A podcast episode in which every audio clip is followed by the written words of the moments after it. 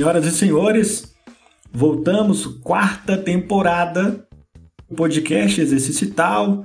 Eu sou o professor Gesser Almeida e vamos falar nessa temporada com novos entrevistados, novos quadros.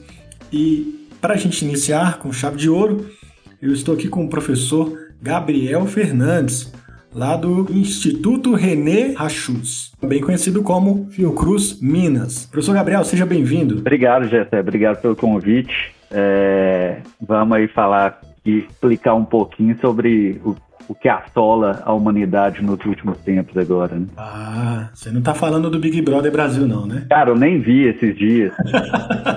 eu sei, eu sei que, que teve uma, uma treta da, da, da peruca tirando isso, eu não tô sabendo muita coisa, não. Mas eu vou ver, vou ver. Eu, eu gosto da, da, é. da, briga, gosto da treta. Da bagaceira. Gosto. É, vou te falar que eu nem tava sabendo dessa treta aí da peruca, não, mas vamos que vamos. Bom, Gabriel, obrigado por estar aqui conosco. Gabriel é biólogo, doutor, bravo. Isso mesmo, Gabriel? Isso, é, eu tenho formação em, em biologia, né? Eu fiz biologia na, na UFMG e, e quando eu fiz biologia, é, o currículo é, era, era um pouco diferente, né? Você tinha um ciclo básico, que eram dois anos em que você fazia a, é, as disciplinas básicas, e os últimos dois anos você tinha que escolher uma área para poder seguir. E aí tinham sete áreas, sete grandes áreas. E aí eu escolhi genética. E aí, né, eu estava lá fazendo genética, e aí é, é, aí eu, eu não lembro o que, que aconteceu, mas eu bati a minha cabeça e fiquei uma semana sem a aula. E aí eu perdi uma prova e eu levei para a professora. Falei assim, olha, perdi a prova e é, eu quero fazer aqui de novo, tá aqui o atestado. E a professora falou assim, eu não sou obrigado a aceitar esse atestado. Nossa. É, mas eu acho que essa disciplina é muito importante para você. Se eu fosse você, fazia ela de novo. Só que isso me travava um ano na faculdade. Aí eu, né, já que ia me travar um ano, eu falei assim, cara, vou fazer disciplina de bioquímica também. E aí eu fui fazer a, a, a, a né, que aqui eles chamavam de, de ênfase, além da ênfase em genética, eu fui fazer bioquímica também. E aí eu fui procurar uma coisa que conectava bioquímica e genética, que era a bioinformática. Isso era que ano, Gabriel? Né, para poder integrar as duas coisas que eu estava fazendo. Cara, isso era 2004, 2005, 2005. 2005, então a gente já está falando que já tinha o um advento da bioinformática.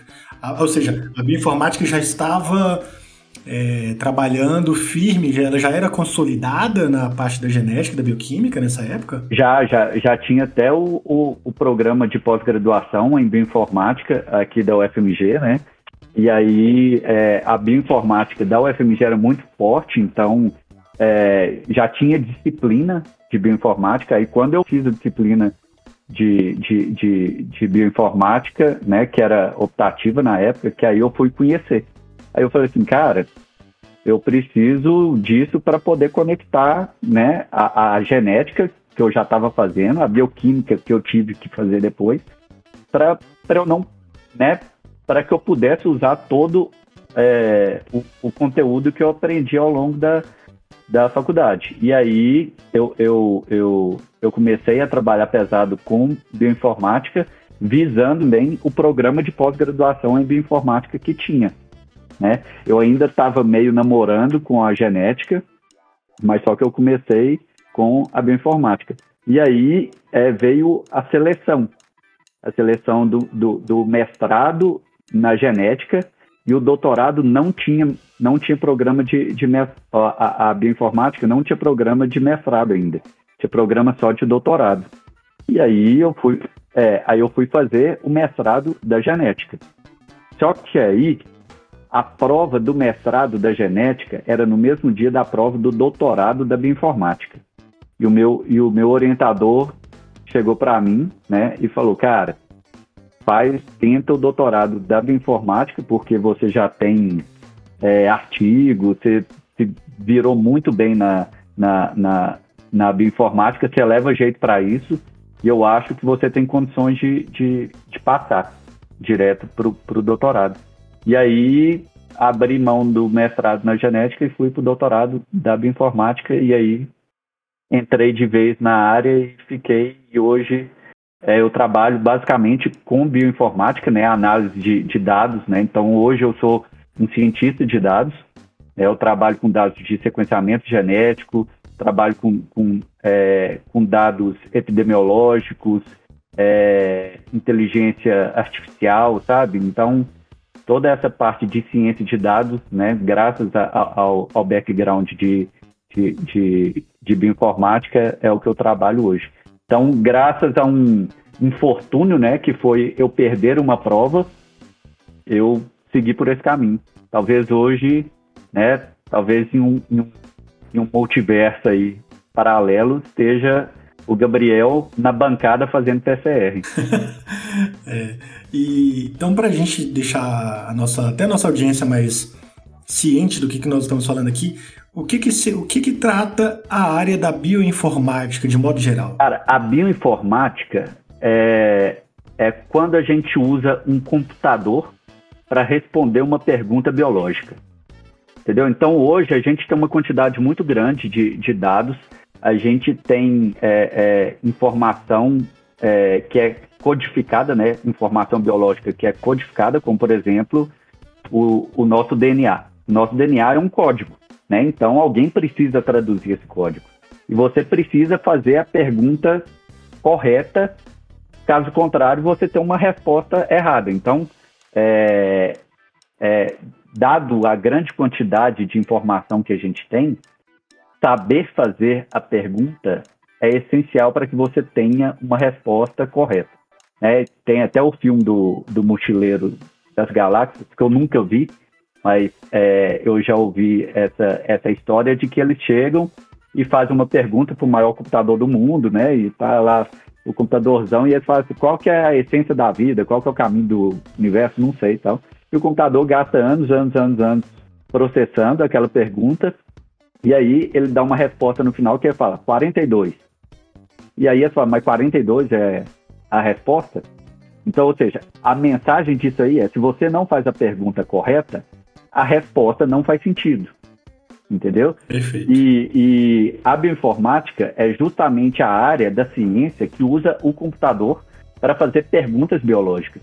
E o papel do bioinformata é saber traduzir é, é, a pergunta, né, a, a, questão biológica, de uma forma que o computador possa responder de forma é, adequada.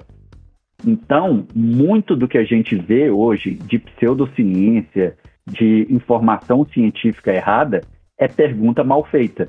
Né? É pergunta errada que foi respondida e mal interpretada, né?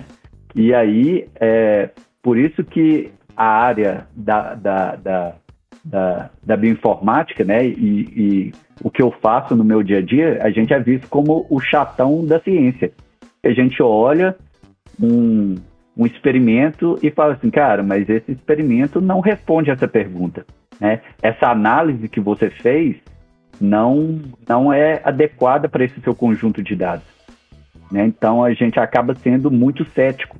E eu sou muito cético cientificamente, né? Eu tenho trabalhos publicados, né, trabalhos famosos publicados, que hoje eu sei que estão errados, né? Porque na época que eu fiz, eu estava limitado à tecnologia, estava limitado é, é, é, às ferramentas que tinha na época. E tudo bem, né? A ciência é dinâmica e, e a gente faz uma coisa hoje e a gente tem que melhorar ela para o próximo Caso contrário, a gente não tem ciência que evolui, a gente tem um dogma que vai ser plantado e vai, vai ficar estático para a vida inteira. Mas então, eu sou muito cético quanto a isso, né? Porque a bioinformática, ela é perigosa. Porque se você não sabe fazer a pergunta, é, você vai ter uma resposta errada. E qualquer coisa que você perguntar para o computador, ele responde. É igual o Google. Você chega no Google e escreve, por exemplo, vacina não funciona, ele vai te, ele vai te mostrar só coisa de vacina não funciona. Agora, se você, se você escreve vacina funciona, ele vai te mostrar só coisa de vacina funciona. Entendeu? Então, é, é esse direcionamento do resultado pela pergunta é uma coisa que acontece no nosso dia a dia. E, e isso leva a, a uma interpretação de, de, de resultados e isso acaba, de certa maneira, fomentando a pseudociência, né? Então, a bioinformática é isso, é essa interface entre os dados e a resposta biológica. Maravilha. Só dessa tua explicação eu já tenho tanta pergunta para te fazer aqui que eu não sei nem se dá tempo da gente fazer isso tudo em um programa. Eu acho que Gabriel vai ter que vir mais vezes aqui para a gente poder ter um quadro, né, explicando a, a, a, ciência, né, talvez aqui com o professor Gabriel. Mas, Gabriel, eu vou, eu vou, vou tentar puxar algum, algumas perguntas sobre até o uso da, da bioinformática no dia a dia das pessoas.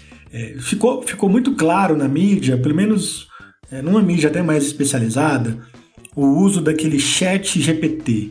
É uma inteligência artificial que está sendo utilizada até por alguns é, pesquisadores para produzir textos né, e resultados, até escrever abstracts. Uhum.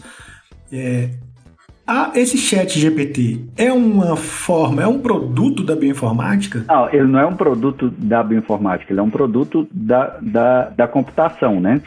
Então ele usa um sistema de inteligência artificial, né, que é de aprendizado profundo, que, em que você tem várias camadas de, de, é, de informação e de conhecimento, e que uma camada alimenta a outra.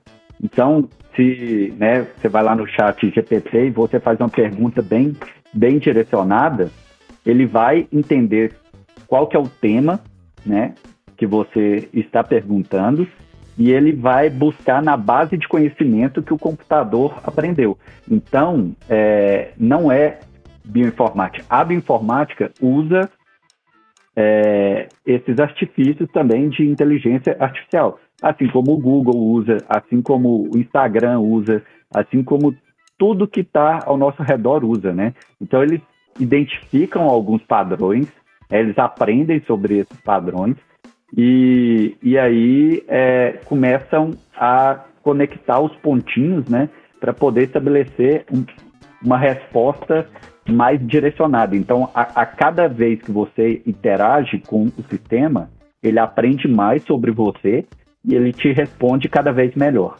Né? E isso a gente vê no nosso dia a dia, né? Você vê anúncio, por exemplo, no Instagram, no Facebook, nas redes sociais, e aí você olha e aí você fala assim, cara, estão me espionando. Não, não é que eles estão te espionando. Eu tava pensando nisso e é, eu pensei em comprar um tênis e aparece o site da Netshoes aqui do lado, né? É, justamente, porque às vezes tem uma propaganda lá no Google, por exemplo, você fez uma consulta no, no Google, e aí tem as propagandas que aparecem do lado.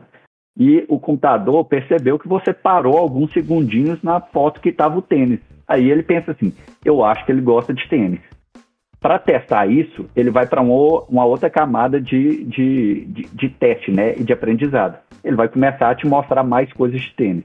E se você parar de novo para poder olhar, ele vai fazer: não, ele gosta mesmo de tênis. Vamos mandar um aqui de 300 reais para ver se é, se é o foco dele. E aí você pulou o de 300 reais. Ele vai, não, não é. Então vou mandar um de 150. Aí, então a cada vez que ele vai te testando, ele vai te conhecendo mais. E isso é usado em tudo. Né? Tem, tem, tem até a famosa história da, da Cambridge Analytica. Você conhece a história da Cambridge Analytica? Que teve um escândalo, que é uma, que, que é, que é uma empresa né, que prestava um serviço de eles chamavam de marketing é, ecológico. E eles moldavam, né, o seu o, o, seu, né, o seu comportamento nas redes sociais.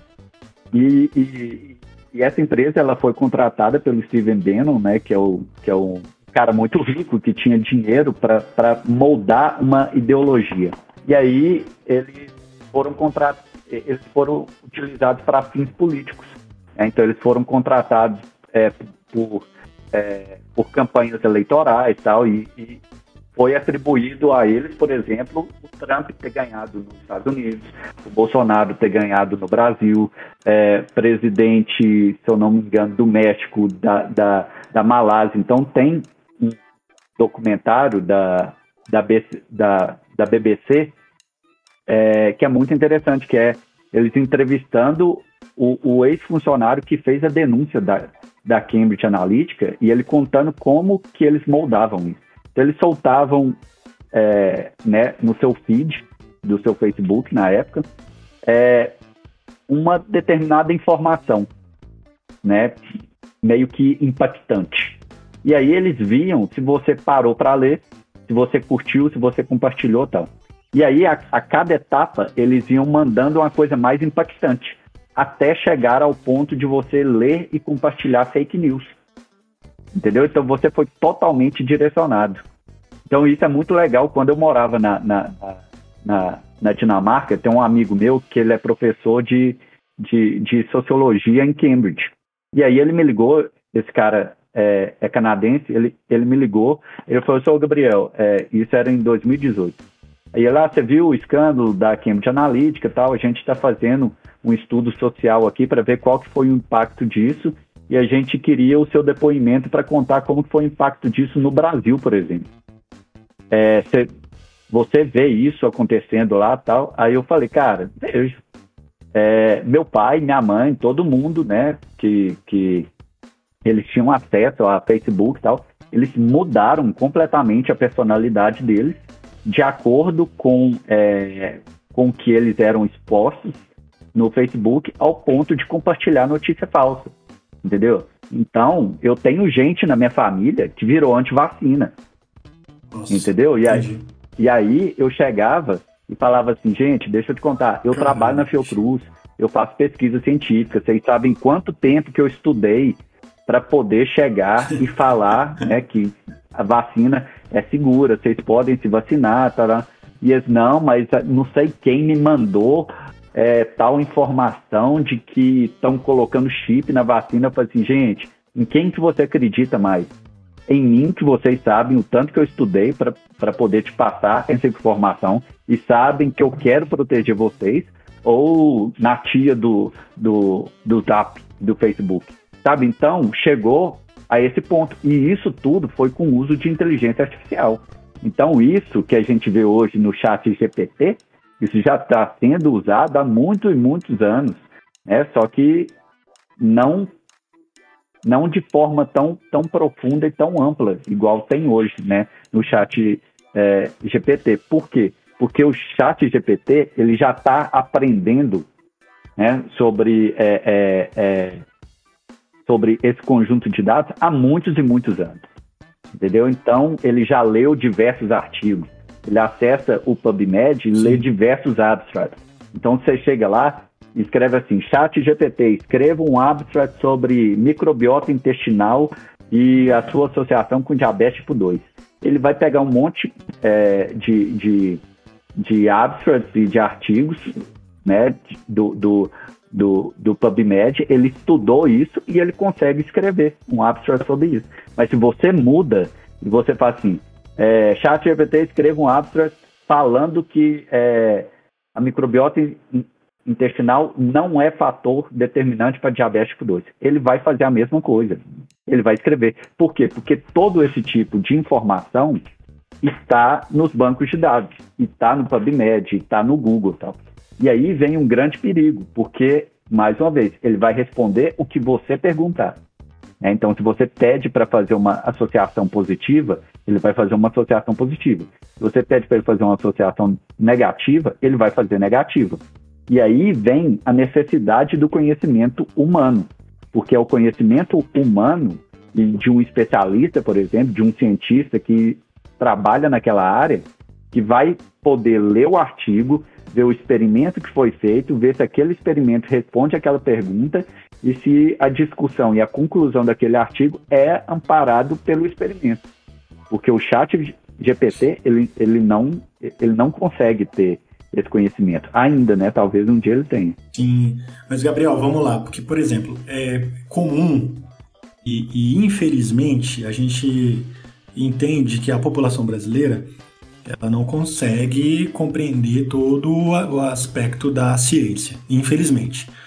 Então, mas até aí tudo bem, porque a pessoa vai lá, clica no anúncio, né, não sabe que, tá, que ele tem um algoritmo que está lendo as preferências dela, ela acaba tendo um consumo, ela até acaba tendo um comportamento social é, modulado para votar em determinado candidato. Isso aí a gente entende que acontece, mas as pessoas não entendem que isso acontece.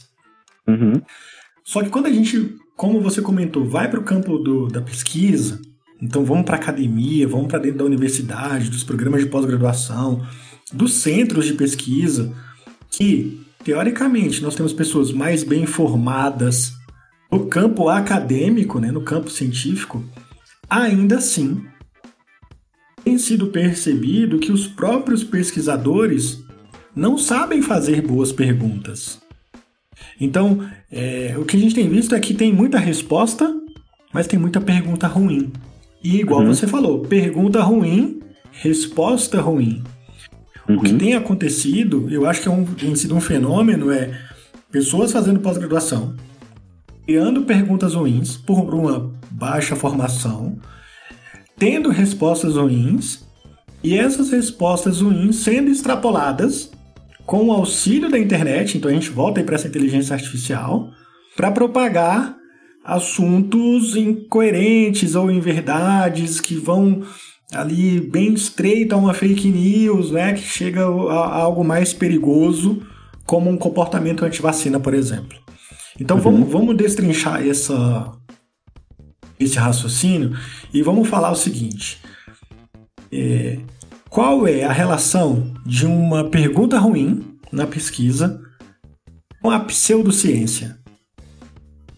É, por muitas vezes, é, é, né, a gente vê muito cientista né, que está mais preocupado com, inclusive, o ambiente acadêmico é um ambiente extremamente egocêntrico, né? Isso não é só no Brasil, isso é no muitos casos é, em várias agências de, de, de, de, de financiamento ao longo do mundo todo, várias universidades, vários institutos de, de, de, de, pesquisa que avaliam a qualidade da pesquisa de um, de um pesquisador por números, né? E os números, é, eles não refletem a relevância científica do trabalho de uma pessoa. Então, a gente tem, é, principalmente agora na época da, da, da, da da Covid, a gente viu isso de uma maneira exacerbada, né? Porque a gente viu muita gente que começou a, a, a, a fazer pesquisa com Covid e com SARS-CoV-2 só para poder aumentar o número, né? Ou para entrar em uma área que estava todo mundo entrando e se fazer em um determinado nome, e aí ele procura um nicho, mesmo que aquele nicho seja baseado em uma coisa que não faz sentido. Né? Então, a gente vê grupos de pesquisa que investiram seu tempo fazendo trabalhos, né? inclusive até hoje, sai artigo é, avaliando a eficácia de ivermectina na, na profilaxia pré-exposição. Entendeu? Já, já foram feitos diversos trabalhos que mostraram que isso não tem eficácia e tal. E ainda tem cientista né, que faz isso hoje e aí ele molda, né? Na verdade, ele não molda, mas o trabalho dele é todo enviesado para poder mostrar aquilo que ele quer mostrar. Um exemplo, né, um amigo meu, porque né, como eu sou crítico do, dos trabalhos, é, é, os, os, meus amigos sempre me mandam sempre que sai alguma coisa. Aí ele me manda, não, Gabriel, você viu isso aqui que saiu? Um trabalho falando que, que é, ivermectina diminui é, a taxa de infecção. E aí eu vou ler o trabalho e vou ver como que foi feito. Aí é um trabalho feito na Índia, é, que foi publicado em uma revista que não tem muito critério, uma revista predatória, né? Revista predatória é aquelas que a gente chama de, de, de pagou, passou. Né? Então, você pagou, vai ser publicado. Tem nem revisão. é, a revisão é, é, é, totalmente passadora de pano, né? Como se diz. E aí, é, e o trabalho que o cara fez foi o seguinte: ele é, foi em um hospital, pegou uma lista de pacientes, ligou para a pessoa via telefone e perguntava assim: Você teve Covid positivo? Aí a pessoa vai falar assim: Não, não tive. Aí é, ele pergunta assim: é, ao longo últimos tanto tempo você tomou ivermectina? A pessoa fala assim, tomei. Aí ele anota lá, ó, não teve Covid, tomou ivermectina. Aí ele vai, liga para outra pessoa e pergunta, oh, você teve Covid? Aí a pessoa, tive. Aí ele, você tomou ivermectina em algum momento ao longo dos últimos tempos? Eu, não, não tomei. Aí, baseado nisso, ele fala que é, ivermectina protege é, de, de, de Covid. É, isso é usar né, até de má fé para poder vender uma, uma pseudociência. Porque o que, que é a pseudociência? A pseudociência é uma observação ou uma informação que se diz baseada é, é, em experimentação científica. Né? eles costumam até usar é, esses termos, né? Ah, porque isso é validado por vários trabalhos, que tem diversos trabalhos que mostraram isso, que é, que é comprovado cientificamente. No PubMed. É, eles gostam de dizer isso, é comprovado cientificamente tal, mas só que o trabalho em si não passou pelo método científico. O que, que é o método científico? O método científico, ele parte de uma premissa. A premissa inicial do método científico é tudo é ao acaso. E aí você tem que provar que alguma coisa não é ao acaso. E aí você tem que direcionar o seu experimento para responder uma pergunta muito pontual, entendeu? Para provar que aquele evento pontual que você está testando não foi ao acaso. Então, quando você faz uma experimentação igual aqui, a, a, a que esse trabalho fez, que é para ligar para pessoas sem, sem nenhum teste, né? Você não sabe quem que está atendendo, você não sabe se aquela pessoa de fato de, de fato fez o teste de, de, de, de Covid. E se você considerar que é na Índia que a testagem é muito baixa, a chance da pessoa ter tido Covid e nunca ter testado é muito grande, entendeu? Se você pensar que é um país com, com problemas é, é, de, de, de saneamento, por exemplo, a chance de uma pessoa ter tomado ivermectina em algum momento é muito grande. Entendeu? Então, você está enviesando duas coisas é, que vão determinar o seu resultado, que é você está tendo uma super amostragem de pessoas que já tomaram ivermectina uma super amostragem de pessoas que nunca tiveram Covid, talvez porque elas nunca testaram. Entendeu? Então, isso foge do método científico, porque você enviesou. Em teoria, é, o método científico ele, ele não pode ter esse viés, ele tem que ser aleatório. Né? Você testa a aleatoriedade daquele seu evento para ver se ele foge do aleatório, mostrando que tinha uma associação, ou ele se mantém no aleatório. Né? Então, é, tudo isso que acontece, as, as perguntas mal, mal feitas e a experimentação mal feita influencia nisso, né? no viés do sair do aleatório e aí isso é vendido como ciência, mas na verdade não passou pelo método científico. E aí a gente chama isso de pseudociência. Por que, que isso está acontecendo na pós-graduação, por exemplo? Por que, que a, a disciplina de metodologia científica, até na graduação, é, dá até para passar um pano, mas não deveríamos, mas por que, que chega numa pós-graduação, no nível estricto senso, você vê no mestrado, vê no doutorado, eu que dou disciplinas é, um pouco mais tópicos especiais, é, cara, chega alunos que se você perguntar, tá, mas qual é a hipótese desse trabalho? Qual é o racional do teu trabalho? Né? O que, que você está perguntando isso no seu trabalho? Gabriel, as pessoas, elas não sabem. Elas não têm a menor noção do que, que elas estão perguntando. Então, se um pesquisador não sabe o que pergunta, Uhum. Igual a história da Alice no País das Maravilhas, né? Ele não sabe o que, que vem, né? Qualquer caminho basta, né? Se ele não sabe para onde vai. Então imagina a metodologia uhum. do trabalho. A pergunta é, Exatamente. Por que isso está acontecendo dentro dos programas de pós-graduação? Isso está acontecendo dentro dos programas de pós-graduação, justamente por isso que eu tinha te falado antes, que é, é, é a, o mundo acadêmico ele foi dominado por números entendeu? Então, os programas de pós-graduação, eles são avaliados por números, entendeu? Então, quem tem mais alunos, quem forma mais alunos, quantos artigos esses, esses é, quantos artigos esses alunos formaram, é, esses alunos produziram. Então, é meio que uma produção em série mesmo, sem pergunta. E aí. É, virou, virou escala industrial, né? Virou escala industrial. Então, a gente tem muitos alunos que são ótimos técnicos, né, que sabem executar uma tarefa, mas eles não sabem por que, que estão executando aquela tarefa. Eles não sabem qual é a pergunta que está sendo feita. E no fim das contas, né, tudo é publicável. Tudo é publicável. É, e aí eles vão tentando, tenta em uma revista, aí os revisores falam assim, olha, esse seu experimento não faz sentido, esse seu experimento está errado, você tem que mudar o seu artigo todo tal.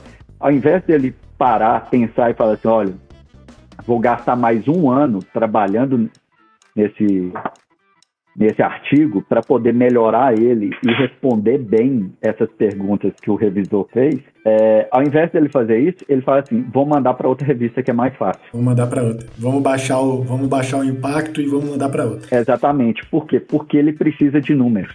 Então ele chega em uma banca Perfeito. e aí é, isso já aconteceu comigo. Eu fui para uma banca em que o aluno tinha nove papers que é uma coisa gigantesca, né? Um aluno de doutorado terminar um doutorado uhum. com nove artigos.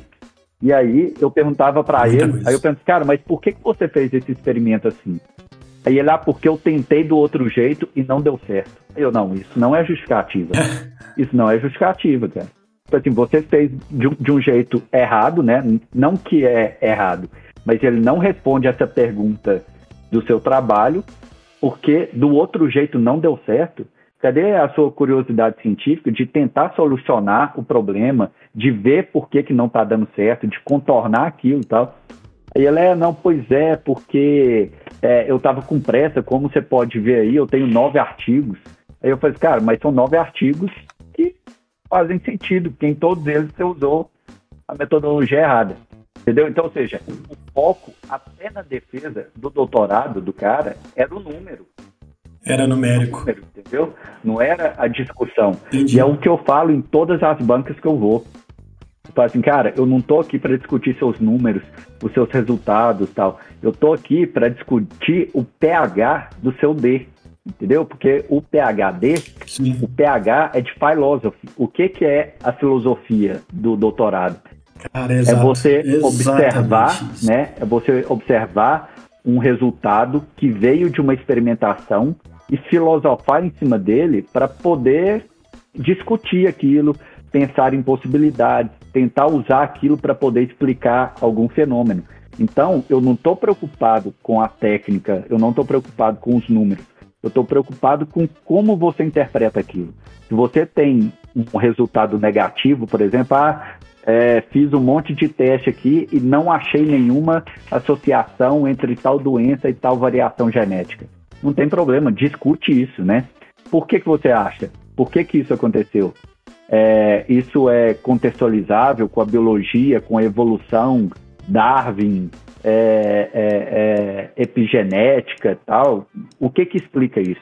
E isso é o pH do D. Porque caso contrário, você é um técnico com um diploma na parede. É, e eu acho que isso tem acontecido muito, né?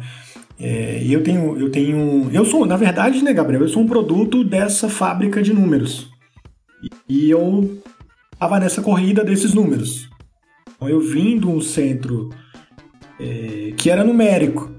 E quando eu fui para São Paulo, eu fui para a Unifesp, é, passar um tempo lá para aprender técnicas, né, de, inclusive de, de, de, DNA, de extração de DNA, de, de estava é, trabalhando com alguns genes, alguns genes candidatos, na época que ainda se falava de genes candidatos para esporte e tal. O, um professor de um programa Nota 7, ele falou assim para mim, é, você não precisa ser um técnico, você precisa pensar sobre o seu problema. Não é aprender a executar uma técnica. Isso aí todo mundo aprende. Mas você precisa saber o que que você está fazendo. E depois que ele falou aquilo, eu estava no mestrado. Falei, cara, tem alguma coisa errada na minha formação. É, não estou culpando os, os, meus professores. Né? Eu tô, eu tô, é uma reflexão é uma autocrítica, sabe? Falei, cara, tem alguma coisa errada com esse negócio de querer ficar publicando paper, publicando paper por número, por número, por número. E quando eu acordei disso, cara, não é publicar. Pós-graduação, ela não pode estar voltada para a produção é, incansável de artigos e formar inúmeros mestres ou inúmeros doutores para o mercado. E aí eu comecei a mudar até a minha própria arguição nas bancas que eu sou chamado. E vai muito em contra que você fala do, do pH do D. Falei, tá, mas explica por que, que você fez isso. Pensa no método, pensa na resposta, pensa na argumentação da pessoa. E a cada vez mais eu tenho me afastado da pós-graduação. Porque eu tô vendo que é, as pessoas não estão conseguindo entender ou eu não estou conseguindo me encaixar mais é, nessa parte da ciência. Eu falei, olha, eu posso fazer ciência, pesquisa, uma boa pesquisa, mas eu, eu posso fazer isso sem estar na pós-graduação. Porque ela ela está consumindo, né? Ela, ela precisa de números, ela fica se retroalimentando de números e cada vez ela quer mais. Isso tem sido uma, uma crítica, até acho que alguns outros pesquisadores também estão fazendo essas críticas. E outros veem com muito maus olhos, né? Uhum. Então acho que fica é. Uma, uma, é uma reflexão, né? É, não, e, e, eu tenho feito isso também, né? Igual, eu, eu oriento por, por algumas pós-graduações. E eles cobram de mim, eles falam, seu Gabriel, mas você precisa ter mais alunos. Inclusive, às vezes eu mando projeto, né, para a FAPEMIG, para o CNPq, e aí é, é, nos, nos pareceres, é, tem parecer que fala assim, ó, o, o, o, pesquisador tem mérito, tem, tem produção e tal, mas não tem formação de, de recursos humanos. Ou seja, eu não tenho muitos alunos formados. Por que, que eu não tenho aluno formado? Porque eu, eu, eu, eu, eu, sou, eu não quero formar técnicos Exato. que vão rodar uma coisa que eu mandar. É o que eu falo para todos os meus alunos. Eu falo assim: o projeto é seu. Porque tudo que você vai fazer em quatro anos, eu faço em três meses e muito melhor. Então, você não trabalha para mim. Eu estou te dando a chance de você construir a sua carreira. Né? Eu vou te orientar para construir a sua carreira. Mas o, o, o, o, o projeto do seu doutorado, ele não é meu, ele é seu.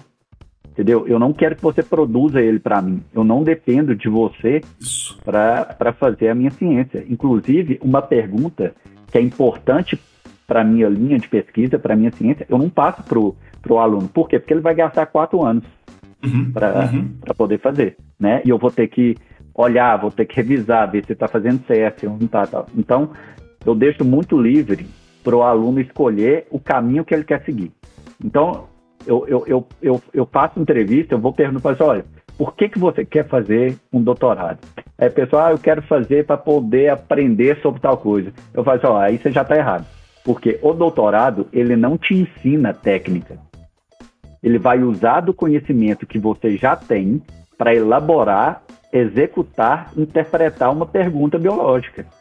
Entendeu? Se você não tem o conhecimento básico para fazer uma pergunta e, e, e, saber pelo menos o básico de, de um caminho para executá-la, você não tem o conhecimento necessário para começar um doutorado eu, como seu orientador, eu vou te falar se aquela.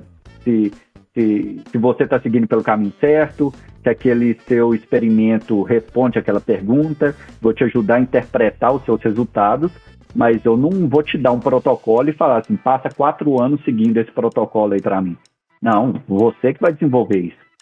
Então, eu não estou aqui para ensinar e o doutorado não vai te ensinar nada, né? O doutorado vai, vai é, é, moldar o conhecimento que você já tem. Elas se apavoram e começam a. Cara, é, não, não foi isso que eu vim aqui procurar, né? Não falaram isso para mim, né? E, e, procuram outros orientadores e elas vão conseguir alcançar aquilo que elas imaginavam. É. Eu tive um aluno de mestrado que quando ele chegou, aí eu perguntei assim, cara, por que, você quer fazer mestrado? E não, é porque é, eu formei biotecnologia e aí eu queria aprender sobre bioinformática porque eu queria montar uma empresa tal. Aí eu falei assim, cara, você está fazendo a coisa errada na sua vida. O mestrado é acadêmico. Entendeu? Se você quer aprender técnica, ainda mais para montar uma empresa, Cara, vai fazer um curso uhum. de empreendedorismo, que é uma coisa que a gente não aprende no, nos cursos acadêmicos e que vão ser muito mais importantes para sua empresa do que você falar que você é altamente qualificado para rodar uma coisa. Entendeu? Quem vai contratar o seu serviço não está preocupado com o diploma que você tem, ele está preocupado se você sabe executar aquela tarefa. E a sua conta é, se você vai entregar o que ele quer, né? mês está mais preocupada com a sua gestão da empresa do que com o diploma que está pregado nessa parede. E aí o cara foi, parou, pensou, não, mas eu vou fazer um experimento, eu vou fazer seis meses de mestrado e aí eu avalio de novo. Aí eh, fez seis meses, ele chegou para mim e falou assim, quer saber uma coisa? Vou fazer curso de administração e abrir uma empresa. Está certíssimo, resolve. É, mas ele pelo menos. Mas olha só que ele, ele. Essa veia dele foi boa, porque ele testou, né? Foi boa. É, ele testou. E, é, ele testou, ele falou, não, peraí, deixa eu ver se é isso mesmo. Deixa eu ir lá experimentar e ver. Ah, é verdade, não gostei não. Mas aí vem o problema dos números, porque após as pós-graduações, né, o sistema de avaliação não gosta dessa pessoa que desiste. Não gosta, ela detesta. Entendeu? Então. Até o próprio professor fica. Gabriel, o próprio professor fica. Fica sendo um. um uma pedra para pós-graduação, né? Por exemplo, é. o aluno desistiu. Cara, o aluno desistiu. Entendeu? É. Não tem o que fazer. Eu tive, eu é. tive um aluno meu que teve alguns problemas pessoais, etc. É, acho que o, o, avô chegou a falecer e ele era muito apegado e tal. E ele, ele mudou, sabe? Acho que ele ficou muito baqueado com, a, com o luto do avô, com a perda do avô, óbvio, né? Uhum. E ele não conseguiu mais. E ele saiu. Ele trancou e desistiu. Beleza. É, e, cara, acontece. As pessoas podem desistir, ela não é obrigada a fazer um mestrado ou um doutorado. E depois o programa quer te responsabilizar por isso. Né? Ah, mas a gente temos tantos trancamentos, né? as pessoas saíram, não pode desistir, tem que defender, sabe? Fica uma cobrança que é muito anti-científica, né? Exatamente. Então, isso, isso acaba é, contribuindo para a formação de, né, de, de de pessoas que vão usar a chancela de eu tenho um doutorado para falar besteira na internet. Nós estamos repletos dessas pessoas que estão falando besteira na internet, utilizando ou se escondendo atrás de um, de um doutorado, não temos? Exatamente. É o que, é o que a gente mais tem hoje, né? Então, é, é, eu, eu conheço várias pessoas que fizeram um doutorado e aí, né, é, com a minha colaboração tal. E aí é, é, a pessoa, durante o doutorado, ela mostrava os resultados. Aí eu chegava e falava assim, olha, essa interpretação ela tá errada, porque não é assim que acontece, esse experimento é errado por causa disso, disso, disso. Aí a pessoa se adequa, defende o doutorado, né? Aí eu penso assim, ó, oh, que legal, a pessoa ouviu os meus conselhos e, e, e, e melhorou a tese dela e agora tá tudo certinho e tal. E aí a pessoa vai para a internet depois para vender é, serviços baseados na mentira que foi desmentida durante o doutorado da pessoa, entendeu? Então, ou seja, você vê que o mercado quer consumir picaretagem, entendeu? Quer. E o, o mercado, e o, e o mercado ele é ah, não sei se isso é, é muito forte, mas o mercado ele precisa do picareta, não precisa? Parece que se você não for picareta, você não vende, ou você não tem sucesso, ou você não consegue. É claro que temos casos de pessoas que fazem trabalhos sérios na internet e tal, mas pensando no perigo, vamos supor, vamos colocar um perigo mais, é, mais real, um exemplo mais real, Gabriel, um perigo para a nossa saúde um perigo da pseudociência na saúde. Por exemplo, cara vai lá e vai vender o shot mágico do emagrecimento. O cara cria um produto. Ele fala lá que toma água com limão de manhã, misturado com vinagre, vai emagrecer as pessoas. E ele começa a vender esse produto, ou essa imagem, essa fala, e aí ele se, se traveste ali de autoridade intelectual, porque ele tem doutorado, e ele fala que fez doutorado em tal, tal lugar, ele usa nome de universidades, etc. e ele fala: olha, emagreça aqui tomando um shot do, do vinagre com limão etc., que você vai emagrecer. Gabriel, lota de pessoas acreditando nessas barbaridades. Só que beleza, o cara vai tomar um limão de manhã ali com vinagre, pode até teoricamente não fazer muito mal. Mas a gente vê outras coisas mais graves. Por exemplo, um hipertenso deixando de tomar remédio porque acreditou numa, boba, numa bobagem da internet. Um diabético que às vezes para, quer parar de, de, de usar insulina, porque se ele parar de usar insulina ele vai morrer. Uhum. Pessoas com câncer que estão já, né, com.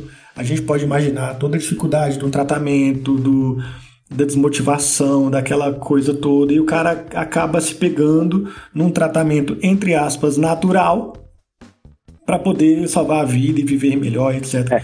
Por tem conta até aquele de caso, picaretas que estão aí na é, internet. tem até aquele caso daquele jornalista que era o Marcelo Rezende, né? Do Corta Marcelo Rezende, exato. É, que, exato, é. que ele, ele seguiu um tratamento de, né, de dieta tal para câncer, abandonou o tratamento convencional e foi fazer um tratamento alternativo é, e, e, ele morreu, né? E aí morreu, teve cara. todo um processo de de acusar os médicos né, que, que orientaram ele a fazer esse tratamento, é, acusar eles criminalmente, porque isso é picaretagem, né? Isso, isso pode ser considerado é, como crime.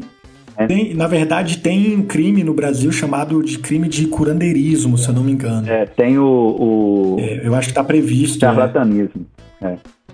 Charlatanismo, isso. Mas só que é, o, o, é, isso depende de denúncia nos conselhos. E os conselhos são muito é, corporativistas.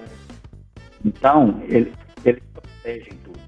Né? E aí tem um termo né, que aí protege todo mundo, que é medicina alternativo. O tal do terapeuta, né? É. Então, tudo que é alternativo, ele tem uma grande chance de não servir para nada. É, se a medicina alternativa funcionasse, ela não ia chamar medicina alternativa. Ela ia chamar medicina. Ela ia chamar medicina. Entendeu? Então, Perfeito. o alternativo é uma, é uma, é uma forma de você é, é, é, tirar o charlatanismo da carga de uma determinada é, é, abordagem, entendeu? Que aí você fala, não, a gente avisou que era alternativo, que é um pouco diferente do convencional, sim, sim. Tá, entendeu? Então, não seja, é garantido, né? Depois é cheio de, mas eles, eles são cheios de artifícios para passar uma autoridade, uma confiança na que, que aquilo funciona, né? Ou seja, existe um, um, um quase que um estelionato, né, da saúde aí para essas pessoas caírem nesse tipo de, de coisa, né? Pois é, e aí eu costumo brigar muito com com isso, que aí eu falo assim, olha, ou a pessoa é extremamente mau caráter, ela sabe que não funciona, mas ainda assim ela vende, ou a pessoa é burra, estudou mal, foi mal formada, entendeu? Porque ela deixou de estudar os conceitos básicos da fisiologia, por exemplo.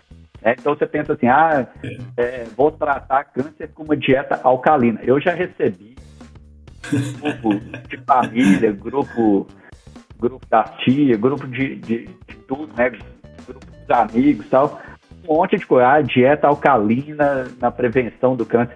Migão, o que, que é dieta alcalina? É porque vai aumentar, vai, é, porque o sangue ácido é, é, é, aumenta a chance de você que ter um câncer. Aumentar assim, o pH. Cara, o sangue tem um pH é, de uma faixa muito estreita.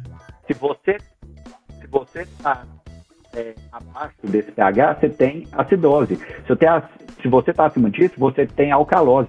Do, nos dois casos, você vai passar mal. Não existe sangue básico.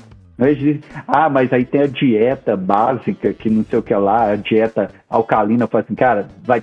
É, o suco detox. É, você fez é, é, é, é aquele Roux bypass, que é aquela cirurgia do, do bariátrica que corta o estômago, né? Você passa você faz um bypass e vai direto pro, pro duodeno, porque caso contrário, tudo que você comer vai cair no seu estômago, que é extremamente ácido, entendeu? Então você pode comer. E ele precisa ser ácido, ele né? Precisa pra ser ácido. fazer então você fala, ah, é, é a dieta alcalina. Cara, vai chegar no estômago, vai virar tudo pH 1.4. Pode comer o que você quiser, vai virar pH 1.4. Entendeu? Então. É, é isso. É, é, a pessoa que vende isso, ou ela não estudou, ou ela está abusando do, do, do, do mau caráter. E isso tem mercado. Eu fico com a segunda opção, hein? É. Eu fico com a segunda opção. Sabe por quê? Vamos pegar um exemplo mais da. Ainda falando da saúde, mas mais da estética. É, sobrepeso, obesidade e tal. É, existe uma carga social muito grande nas pessoas que estão, teoricamente, tá, acima do peso. Uhum. Principalmente mulheres. E mulheres são conhecidas por consumirem economicamente mais produtos de estética. Uhum. Então, existe uma indústria para promover a insatisfação do corpo feminino o tempo todo. Isso. Mulher gasta com cabelo, mulher gasta com pele, mulher creme para mão, é creme para pé, creme para coxa, entende? Uhum. É, cabelo assim, é cabelo assado, é, é, protetor solar assim, é protetor base, é, cara, e assim por diante, por diante, por diante. E a insatisfação do corpo feminino, ela é vendida no mercado para você comprar produto. Então, é muito comum as mulheres. Cara, é cinta, aquelas cintas com, com gel térmico para reduzir medida. Ah, não. É, é. Cara, e, e, e, é o. Teve um. Teve, qual que foi? Foi o batom emagrecedor. Ah, não. Cara, essa daí foi. Você viu essa? Não, vi não. Cara, batom emagrecedor. E olha só, batom emagrecedor. A mulher compra um batom, ah, batom vermelho, vai o batom e esse batom promete que vai reduzir a gordura da cintura da mulher. É Cara, eu, eu acabei de ter uma é... ideia aqui. Eu, eu consigo fazer um batom emagrecedor. Eu consigo fazer. É, eu faço um batom sabor bosta, que aí a, a, a pessoa vai passar na boca, aí tudo que ela encostar na boca, né? Quando ela for comer, ela vai falar, ah, que gosto horrível aí ela vai comer menos, aí ela emagrece. Isso funciona. Ah, e as pessoas ela só não vai beijar mais. Né? Elas... Né? É, não pode mais beijar, não vai, vai perder o namorado, né? É. E, e assim, você aí você pensa, não, mas isso aqui é zoeira. A pulseira do equilíbrio. Pulseira, do, equilíbrio, do equilíbrio, eu lembro da pulseira do equilíbrio. Então, assim, é, a pessoa tá vendendo é óbvio que aquela pessoa que está vendendo, ela sabe que aquilo ali é mentira. Ela está querendo faturar. E ela fatura por conta de estratégias, né, de novo, do, do, da rede, da inteligência artificial, do, da insatisfação do corpo. Ela é um mercado para uhum. vender. E, a, e o que assusta é as pessoas estão comprando, as pessoas estão acreditando. Então, Gabriel, que, que, como que poderia, é, que a população poderia é, identificar uma pseudociência a se prevenir desses charlatões? Como que, que poderia melhorar essa situação? Olha, o que, o que eu oriento né, para todo mundo lá na minha casa, para o meu ciclo de convivência mais próximo, a minha orientação é: se tem uma resposta fácil para um problema complexo, desconfie. Entendeu? O, o Carl Sagan ele falava que, que é, o, o absurdo espalha muito mais do que o óbvio. Entendeu? E as pessoas querem ouvir o, o absurdo, principalmente quando o absurdo satisfaz a vontade deles. Então você pensa, é, todo mundo quer emagrecer, ficar é, é, é, saudável, fortão, musculoso, bonito. Todo mundo quer. Ninguém vai falar, ah, não, eu quero, eu quero ser feio e tá acima do peso e barrigudo. Ninguém quer. Todo, todo mundo quer ser saudável, todo mundo quer ser bonito. Fato. Só que isso dá muito trabalho. Entendeu? Isso dá trabalho, isso demanda disciplina. Então, se você chega para uma pessoa que está com sobrepeso, ou às vezes nem está com sobrepeso, que é só por questão estética, que vai consultar, e aí vai falar assim: olha, eu quero é, definir meu corpo.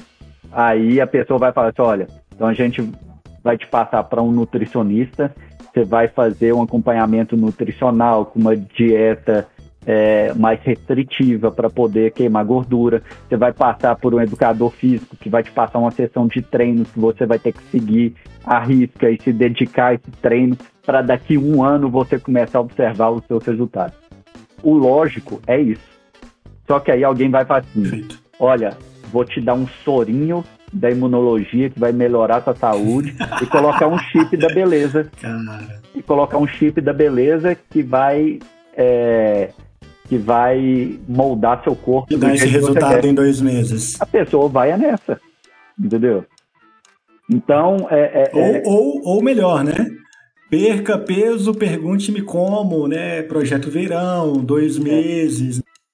Exatamente. Não existe projeto verão. Não existe projeto verão. A não ser que você esteja por conta disso.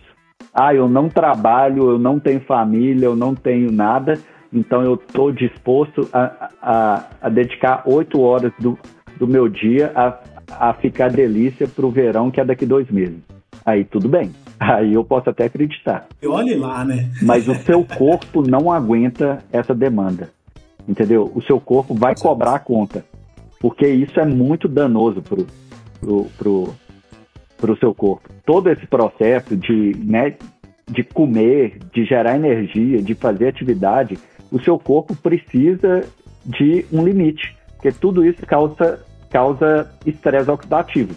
Estresse oxidativo causa radicais livres. Radicais livres causa dano na célula. Dano na célula causa mutação. Mutação causa envelhecimento, diminui telômero, pode causar câncer. Tal. Então, ou seja, viver mata. Entendeu? E se, e se você vive fora de um balanço, fora de um equilíbrio, você morre mais rápido. Entendeu? Então, é, é tu, tudo isso que é fora do padrão, ah, é, é, é vou fazer em, em, dois meses uma coisa que eu levaria um ano. Cara, você pode estar tá passando dos seus limites do equilíbrio. Então, aí vem a necessidade do acompanhamento profissional, entendeu? Você tem um, um, um nutricionista, um educador físico, um fisioterapeuta, um médico que vai te acompanhar e vai falar se você está dentro dos seus limites. Só que se o cara te põe limite, você não quer ouvir limite, porque você vai fazer, não, esse cara tá. Mas aí ele vai em um educador físico que vai fazer, vou te passar um treino aqui, você vai ficar bombadão para o carnaval, que é daqui três semanas.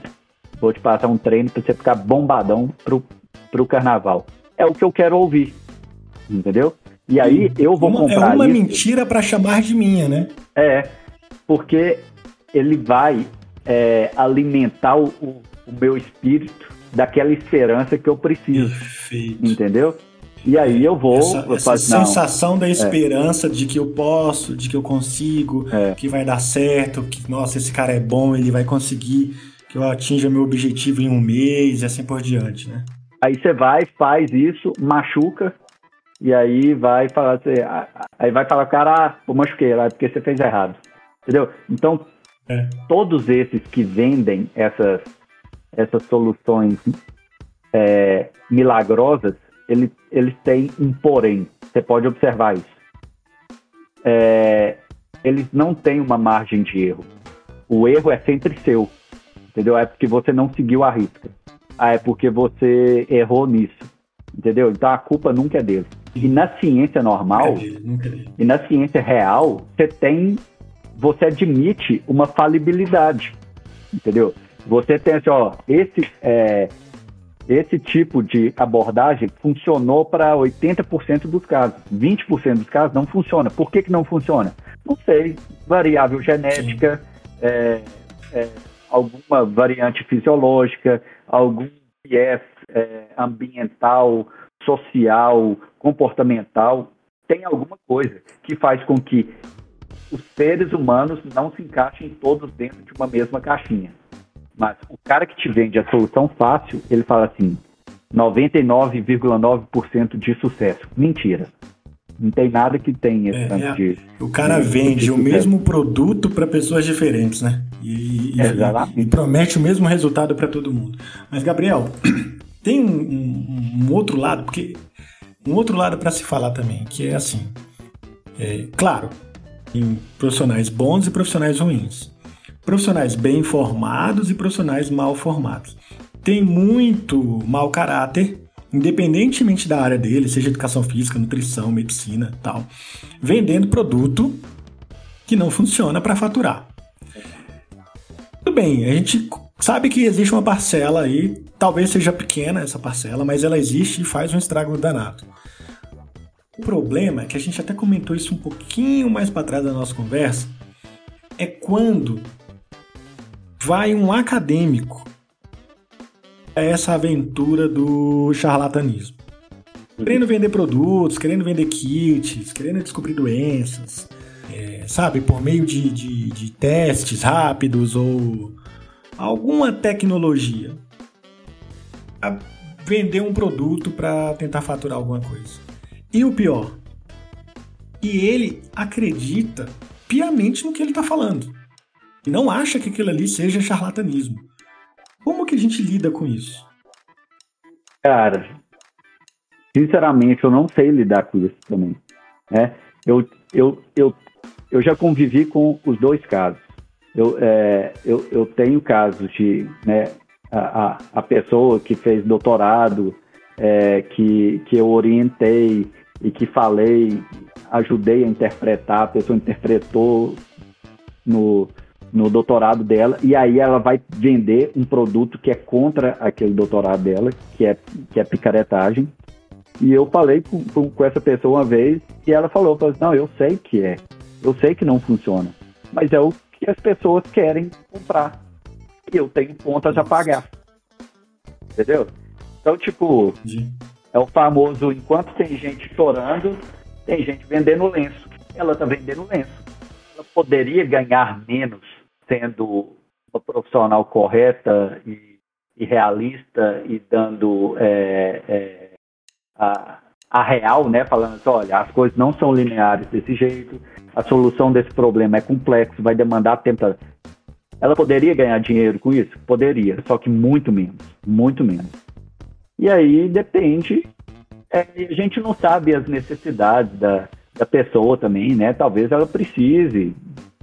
Enfim, ela só vende porque tem gente querendo comprar. Então, é, é, Rola uma ganância aí, né? Giro fácil e tal. E aí a gente tem o outro caso, que é a pessoa que vende um, um, é, um, um produto, né, um conhecimento, uma técnica baseado em picaretagem e ela não quer ouvir o contrário de forma alguma porque é aquilo que ela vende. Entendeu? Então, eu tenho casos né, de, de pessoas que eram meus colegas, que eram meus amigos e tudo mais tal, que, é, é, que passaram a vender é, uma coisa que eu, que eu desmentia e a pessoa passou a ter ódio de mim, porque eu desmentia aquilo que a pessoa estava vendendo. Entendeu? Então, tem, tem casos de acadêmicos, né, que eu já fui da banca de alunos de, dessa pessoa, que a pessoa fala, ah, porque o Gabriel é um ótimo cientista, que é um ótimo crítico, que não sei o que lá, tal, e que ele é muito criterioso, por isso que ele está aqui na nossa banca para poder ajudar a melhorar o trabalho, tal, lá. E aí eu ia lá fazia as minhas considerações. Mas a partir do momento que a pessoa começou a vender um produto e que é, a minha linha de pesquisa mostra que aquilo que a pessoa está vendendo não faz sentido, a pessoa fala mal de mim dentro do meio dela, né, para os alunos dela, entendeu? Então, é, mudou a visão que tem de mim, entendeu? Então, como que você lida com isso? De jeito nenhum, porque a pessoa não quer ouvir e ela não vai ouvir, porque ela quer continuar. Né? Você sabe que tem um, um, isso é um comportamento social que já foi estudado, é, que são pessoas que acham que são honestas, e que elas acham que não cometem desvios éticos ao longo do dia. Ela é uma tem um nome para isso, acho que é cegueira é como se fosse uma cegueira cognitiva, sabe? Ela comete desvios éticos, ela não sabe que comete desvio ético e ela nega veementemente, veementemente que não comete nenhum desvio ético. Então é, essa pessoa ela tá às vezes, né, vendendo um produto que não funciona Mas ela acha que funciona, ela acha que não está cometendo nenhum, nenhuma, nenhuma ação errada, né? nenhuma ação equivocada. E julga aquele que está é, tentando né, falar contra ou contrário daquilo que, ela, daquele trabalha. Né? É, isso, isso, isso, tem acontecido. Né? É, nesse, nesse caso, é, nesse caso, nesses exemplos que eu dei, não é um nem, nem dois casos, são vários casos, principalmente nessa época de, de Covid que a gente teve agora. É, é, pior do que a pessoa não ouvir, ela me isola, entendeu? Ela fala assim, eu não vou ouvir o que o Gabriel tem a me dizer, talvez por causa dessa cegueira cognitiva, mas assim, eu não, eu não posso ouvir o que o Gabriel vai me dizer porque ele vai me desmentir mais uma vez. Então, a pessoa me isola e dentro do, do meio ali, né, principalmente quando a gente tem meio acadêmico em que as pessoas se comunicam ali, ela já isola, fala assim, ó, o trabalho do, do Gabriel, é, tudo que ele falar aí é errado. Então ela começa a tirar a minha credibilidade. Sim. Até por medo de ser descoberto, né? Talvez.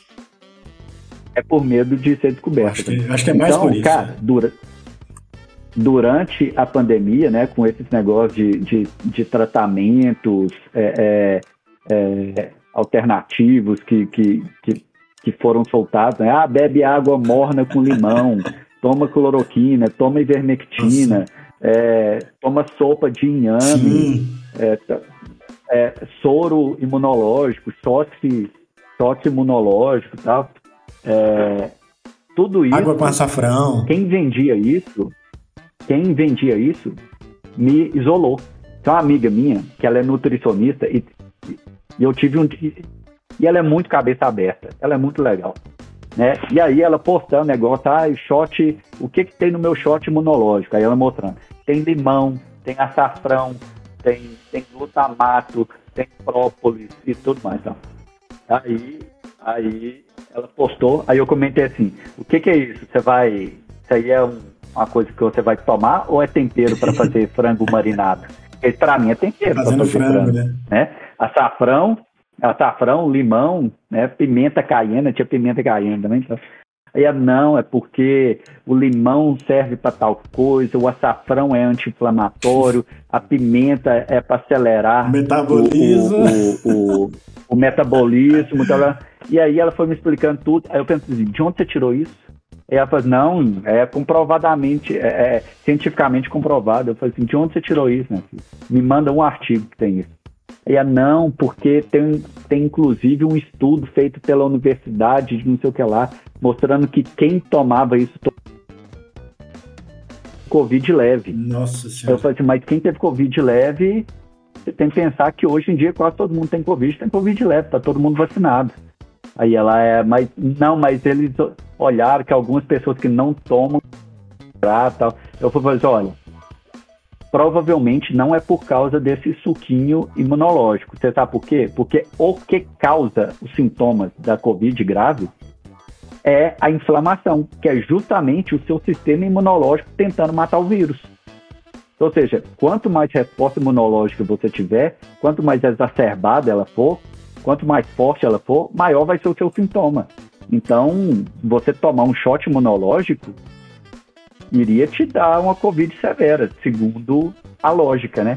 Aí ela falou assim, ai meu Deus, é mesmo. Sabe? Então, tipo assim, a hora que a pessoa cai a ficha dela, ela fala assim, putz, é mesmo, não tem nada a ver esse imunológico. Só pensar um pouquinho, então, né? Aí, cara, aí, aí ela começou a me perguntar. Aí ela falou assim, olha, e açafrão é, é anti-inflamatório mesmo? Eu falei assim, olha, não tem, não tem nada que prove. Aí ela, mas não tem nada que não prove Ai, também. Sim. Aí eu falei assim, mas na ciência, mas na ciência não existe o provar que não funciona. Porque, é, como eu disse, o método científico parte de uma premissa, de uma hipótese zero, que é tudo é aleatório, ou seja, nada funciona até que se prove ao contrário. Então não tem jeito de você fazer um experimento para provar que não Exatamente. funciona, porque a gente assume que nada funciona. Então você tem que provar que funciona, né? Aí eu fui e falei com ela, tá? e ela, ah, mas e, e o própolis? Todo mundo usa própolis. Não, própolis, de fato, o própolis tem diversos peptídeos antimicrobianos, tal, né?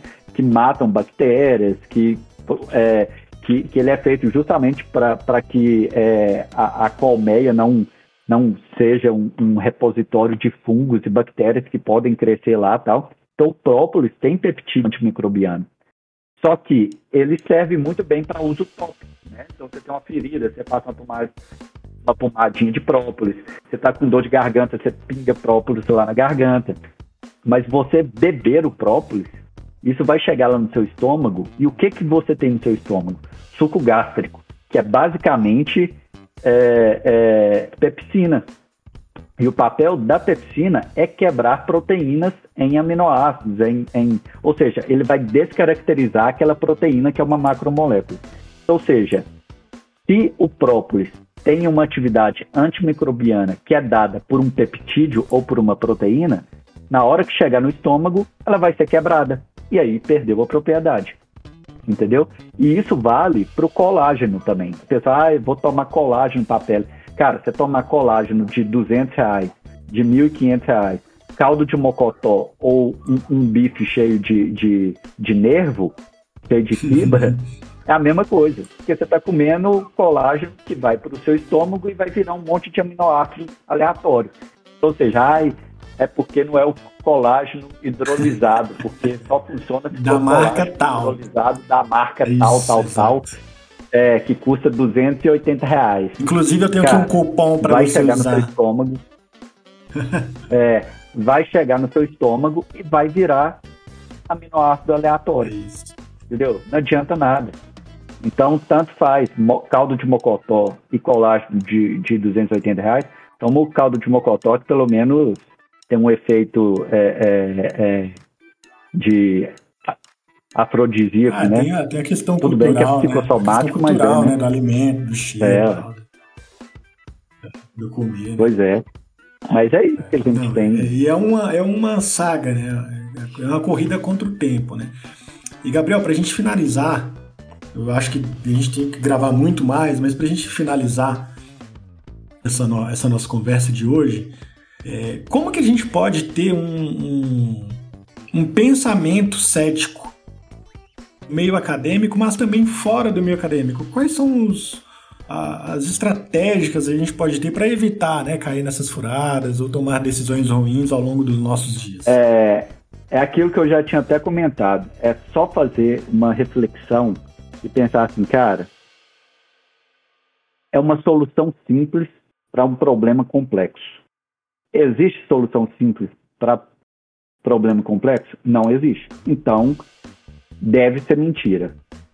Entendeu? Então você pega, por exemplo, a é, é, dieta alcalina para câncer. Cara, se fosse assim, já tinha eliminado o câncer do mundo. Entendeu? Por que, que não eliminou? Por que, que gastamos milhões e milhões com pesquisa para prevenção do câncer, é, é, exames para prevenção do câncer, pesquisa para tratamento, para abordagem, para poder melhorar a sobrevida do paciente e tal. Era só você dar inhame e suco e shot de limão todos os dias para o mundo. Entendeu? Será que você, cidadão mediano, é, no, no, nos quilhões do, do Brasil, tem uma informação é, tão privilegiada do, de como evitar o câncer que a Organização Mundial da Saúde não tem? Você se acha tão importante assim? Entendeu? Então, é, quando você para para ter essa, essa, essa reflexão, você vê o quanto que isso deve ser mentira. Igual quando começou a, a pandemia e veio aquele negócio de ah, o vírus foi inventado pela China para poder derrubar as bolsas é, do mundo todo, e aí a China está comprando é, as ações de, de, de, todos os países muito barato. E aí um amigo meu que é economista postou isso. Falou assim, é no mínimo muito estranho todas as bolsas do mundo terem caído e a da China não ter caído. E é muito estranho a China estar comprando as ações baratas agora de todos esses países emergentes. Aí eu mandei para ele, eu falei assim, é que qual que é a chance da Organização Mundial do comércio ter essa informação e não fazer nada? Qual é a chance da CIA, da Interpol, da Scotland Yard da, da, da, agência de inteligência do Brasil saber que a China fez isso é, propositalmente e não fazer nada, e você, mero cidadão de uma cidade pequena no interior de Minas Gerais, ter essa informação. Você se acha tão importante assim mesmo? E não, mas é por causa da economia e tal, porque diminuiu o preço das ações. Eu falei, cara, você como economista, então, compra as ações. Já que está tão barato e a China está comprando tudo, compra você Sim. também. É, compra junto, né? Sabe? Então, tipo assim, quando a pessoa é confrontada, aí ela começa a pensar. Né? E ela vai pensar, cara, faz sentido mesmo? Será que eu tenho essa informação tão privilegiada que o resto do mundo não tem? Então isso vale para tudo. É, ai, é, ter o shot do emagrecimento. Cara, se é tão fácil emagrecer bebendo é, é, é, tempero de, de, de, frango marinado, por que, que o povo vai para academia? Por que, que tem tanta gente obesa fazendo cirurgia bariátrica? Por que, que eles não estão tomando tempero para frango? Entendeu? Se tomaram, por que, é, que não emagreceu? Entendeu? Né? Então, é, quando você faz essa pergunta e que você faz, cara, isso é um problema que está na humanidade há 50 anos. Por que, que, a, por que, que a solução só veio agora? E ela é tão simples assim. Quando você pergunta isso, você tem dois caminhos. Ou você vai te achar um, um gênio, né? Ou você vai falar assim, é, de fato eu sou insignificante e isso deve estar errado. Se você se acha um gênio, escreve um artigo e vai disputar o Nobel, porque você solucionou o problema do mundo. Mas caso contrário, se você não se acha um gênio capaz de ganhar um prêmio Nobel, reconheça a sua insignificância, fala assim, cara, me passaram uma informação errada, eu estou viajando a maionese completamente. E acontece, todo mundo cai em alguma informação errada. Né? Nós, acadêmicos, a gente é, acredita em coisas que depois, né, graças ao nosso a nossa formação crítica, a gente questiona e depois a gente vê que estava errado. A gente não acredita naquilo que é pro pro resto da vida. Só que tem pessoas que querem acreditar. E aí, né, eu, eu, eu até brinco aqui com o pessoal que convive comigo, tem dois jeitos da gente lidar com isso. O primeiro é a informação. Você chega informa para a pessoa, né, fala, ó, isso está errado por causa disso, disso e disso, isso não faz sentido. Se fosse assim, é, o mundo estaria livre de todos os problemas e tudo mais. Tá? E quando a pessoa insiste, ou seja, ela não foi tratada pela informação, a gente parte para humilhação. E aí as pessoas brigam comigo e eu não tô nem aí, sigo a vida. Gabriel, cara, muito obrigado pelo papo. Acho que ainda ficaram muitas perguntas a serem feitas, mas a gente tem um, um limite aqui de tempo também. Mas já fica o convite para os próximos. É, cabe ressaltar aqui né, nas nossas considerações finais que vacinas funcionam. É. Shotzinho do emagrecimento não emagrece. E aí eu deixo aberto para você fazer suas considerações finais para a gente se despedir. Cara, obrigado pelo convite, é uma conversa muito legal, né? Tanto que passou o tempo aqui, a gente nem viu passando. Pode me chamar pois mais é. vezes, que a gente pode bater mais papo. É, Vamos, e, com certeza. E foi muito legal, né? E, e essa discussão, ela é importante justamente para as pessoas, é para o cidadão comum começar a ter senso crítico, começar a desconfiar. Porque aí, Isso. quando você desconfia de tudo, você não é chato, não. Você só é um cidadão pensante. E quando você é um cidadão pensante, você está menos suscetível ao golpe do, do shot, você está menos suscetível a cair em charlatanismo e do golpe do WhatsApp, do Pix, do, do, do, do Bitcoin. Isso. Entendeu? Então, ser cético não é ser chato, é ser seguro, entendeu? E aí, é, é, nessas considerações finais, é importante a gente deixar claro que nenhuma solução é fácil. Então, se você quer perder peso, você procure uma equipe multidisciplinar que vai ser realista e que vai te passar tudo que precisa ser feito a longo prazo, mudar os seus hábitos, mudar a sua rotina, porque é isso que é uma, uma, uma abordagem perene e eficaz. Caso contrário, caso seja uma solução simples, existe uma grande chance de você pagar um preço caro seja por um preço financeiro ou um preço da sua saúde. Entendeu? Porque isso pode custar caro para a sua saúde. E, e, e, desconfiar dessas soluções simples é, é o melhor, o melhor que pode ser feito nesse primeiro momento, né? E como você disse, as vacinas funcionam, né?